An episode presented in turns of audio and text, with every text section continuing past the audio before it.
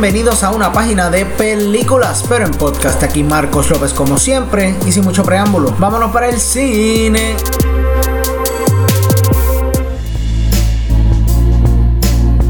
Dímelo mi gente que es la que hay, espero que todo el mundo esté bien, todo el mundo esté chilling, seguimos en cuarentena y mira, ya vimos algo para reírnos, ya vimos algo animado, algo diferente. Ahora les quiero hablar de una de mis películas favoritas de todos los tiempos. Para los que no saben, Inglorious Bastards es una película de acción drama dirigida por Quentin Tarantino y protagonizada por Brad Pitt, Christoph Waltz y Melanie Laurent. Y la película narra la historia de un equipo anti-nazi quien busca acabar la guerra de una manera directa y violenta. Fácil, matar a Hitler. Y durante su misión estos cruzarán con Shoshana, una dueña de un cine local, la cual comparte un pasado doloroso con los nazis. Bueno mi gente, empezando tengo que decirles que todas las actuaciones son excelentes en la película. Y sé que digo esto mucho, pero esto se resalta mucho más con el estilo de Tarantino, porque Tarantino, su manera de escribir, su diálogo, es como que bien sassy, mucho depende de cómo los actores lo interpreten. Y muchas veces en verdad es como que una cámara puesta en dos o más actores actúen, háganlo natural. Pero me encanta la interpretación de Brad Pitt como un oficial americano super sassy, o sea, Tarantino style. Y su interacción con el resto del crew, con el resto de los bastards. Me encanta que se siente que esta gente ha pasado por mucho juntos, son hermanos. Y esto se ve por la manera como actúan uno con el otro, cómo vacilan, cómo se ríen en la cara del peligro en muchas ocasiones. Aunque esto tiene que ver mucho con Tarantino, las actuaciones son súper importantes, como dije anteriormente, son bravo. Pero sin duda alguna el que se roba cada escena en la que está es Christoph Waltz como Hans Landa. ¡Wow! ¡Qué pelota de villano! Yo creo que es un poquito obvio que esto es uno de mis villanos favoritos en toda la historia del cine. Y creo que esto se debe a que este frío, calculador, pero a la misma vez no pierde el caché de ser un oficial en uno de los ejércitos más importantes para esa época. Y la clara, el tipo es bien gracioso, se ve que es súper buena gente fuera de las atrocidades que hace, obviamente. Lo veo como un tipo cool, como un tipo con el que puedes simpatizar te puedes ir dar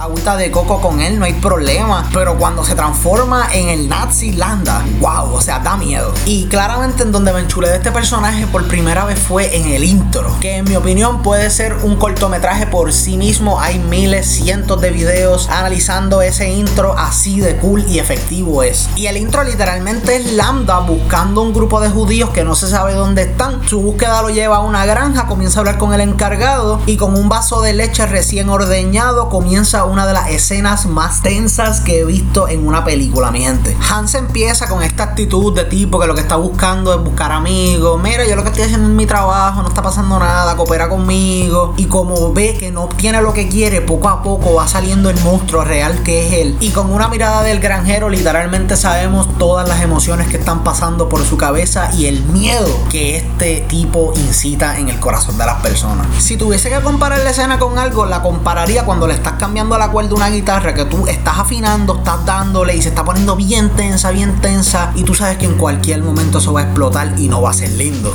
Y realmente siento que esto es una descripción perfecta para lo que es la película en general. Gran diálogo, grandes actuaciones con violencia ahí tirada en el medio, porque en la Segunda Guerra Mundial estamos en una zona de guerra, o sea, plus has visto otras películas de Tarantino, tú sabes que esto se va a poner Messi. Y para terminar, quiero aplaudir una vez más a Quentin Tarantino, realmente sé que lo he hecho lo suficiente, pero es que este tipo es un genio, porque su atención al detalle está brutal. Te sientes en un Francia invadido por los nazis, desde los uniformes, su manera de hablar, la manera en la que actúan, todo se siente bien legit y en verdad me para un poquito los pelos pensarlo. Y en los detalles lo que les digo es que, por ejemplo, en una escena que es dentro de un sótano, los descubren simplemente porque ellos piden tres shots y no lo piden de la manera oficial que lo pediría un alemán, lo cual es algo que me reí porque se me pasó por completo y wow, o sea, Tarantino eres un genio genio, lo digo nuevamente. Pero en resumen, Inglourious Bastards es una película perfecta, mi gente. Es mi película favorita de Quentin Tarantino y esta es mi top 10 películas favoritas de todos los tiempos por alguna razón. Excelente diálogo, excelentes actuaciones, excelente dirección, excelente escenografía, excelente todo. Una película excelente. Y si la quieres ver, búscala en Netflix, mi gente. Ahí hay muchas películas de Tarantino que están en Netflix ahora mismo que puedes ver. Está Inglourious Bastards, está Kill Bill, volumen 1 y 2, está Pulp Fiction, vuélvete loco con Tarantino. Y por esas razones y más, le damos una A más a Inglorious Bastards.